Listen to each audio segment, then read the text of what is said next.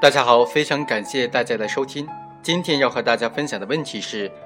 在毒品犯罪案件当中，如果只有购买毒品的人的供述，而卖毒品的人呢对此一直都是否认存在买卖毒品的行为的，此时检察机关所指控的贩卖毒品罪究竟成不成立呢？我们通过一个具体的案例来具体分析一下，就非常明了了。二零一二年三月二十日。李刚以每克人民币四百元的价格将二十克海洛因卖给了韦某。同月二十八日，李某以相同的价格将两百克海洛因卖给韦某。二零一二年四月一日，韦某和李刚联系购买毒品，李刚将一袋装有毒品的塑料袋交给其子李飞，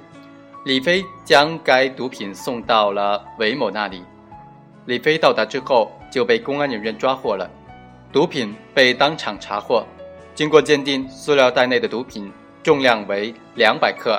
海洛因的含量为百分之五十一点三七。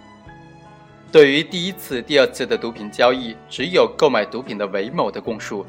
而没有得到李刚的供述。李刚对此一直都是持否认态度的。那么，此时如何认定这两次毒品交易的事实呢？这两次毒品交易的犯罪事实能不能成立呢？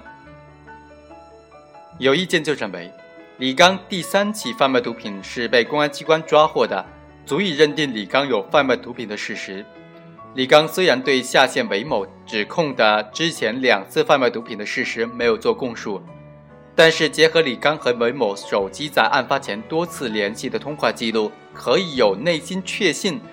来认定李刚确实实施了前两起的贩卖毒品的犯罪行为。鉴于毒品案件取证具有特殊性，此类案件的证明标准可以适当的放宽，对韦某指认李刚的前两起毒品犯罪可以认定。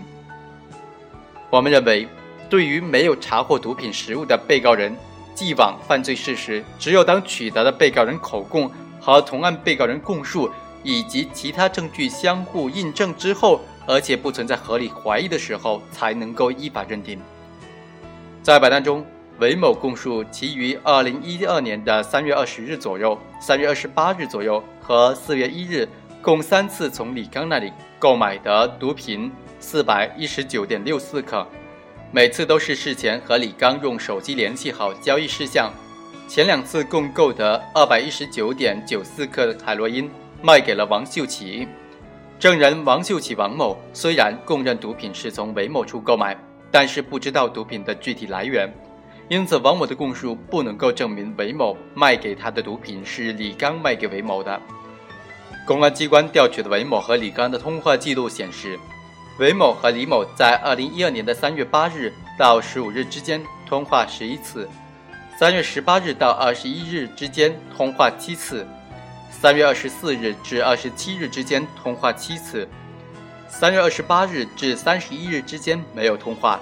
四月一日共通话四次。由此可以印证韦某关于三月二十日左右和四月一日与李刚进行电话联系的供述，但是与韦某关于三月二十八日同李刚手机联系毒品交易的供述相矛盾。李某本人归案之后，始终否认自己前两次卖给韦某二百一十九点九四克海洛因。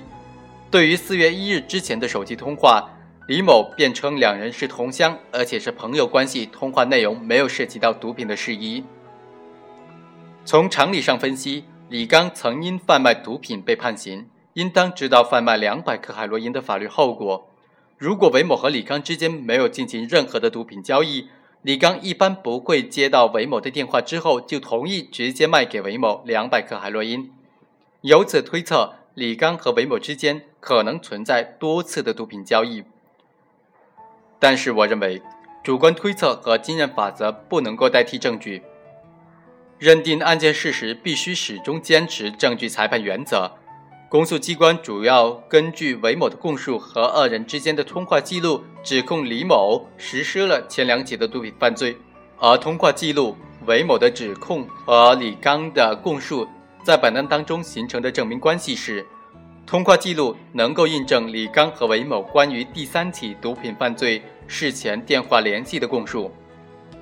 对于韦某指控李刚的前两起贩卖毒品而言，通话记录仅能够证明韦某和李刚在三月二十日左右有电话联系，并不能够证明两人的通话内容就是联系毒品交易，更无法作为独立证据印证韦某关于李刚前两次贩卖二百一十九点九四克海洛因的供述。通话记录和韦某的指供，在李刚有前两次贩卖毒品事实的证明方向上。仍然是属于单向的证明，没有得到李刚的供述或者在案的其他证据的相互印证，因此综合韦某的指供和通话记录，并不能够必然得出李刚有前两次贩卖海洛因的结论。因此，韦某对于李刚前两起贩卖毒品的指供和二人之间的通话记录，不能够作为认定李刚前两次贩卖毒品犯罪的根据。公诉机关指控李刚前两次贩卖毒品共二百一十九点九四克海洛因，因为证据不足，不能够予以认定。以上就是本期的全部内容，下期再会。